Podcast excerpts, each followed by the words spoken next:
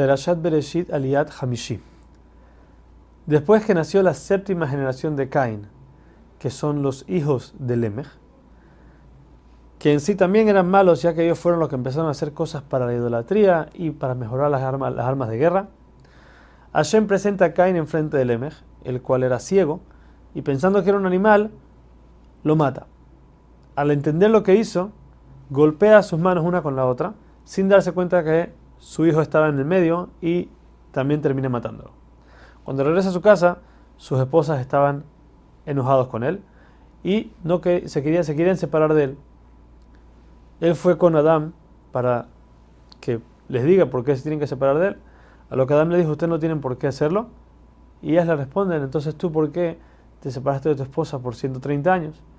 Adán al escuchar esto, acepta, regresa con su esposa y de ahí tienen a Shet.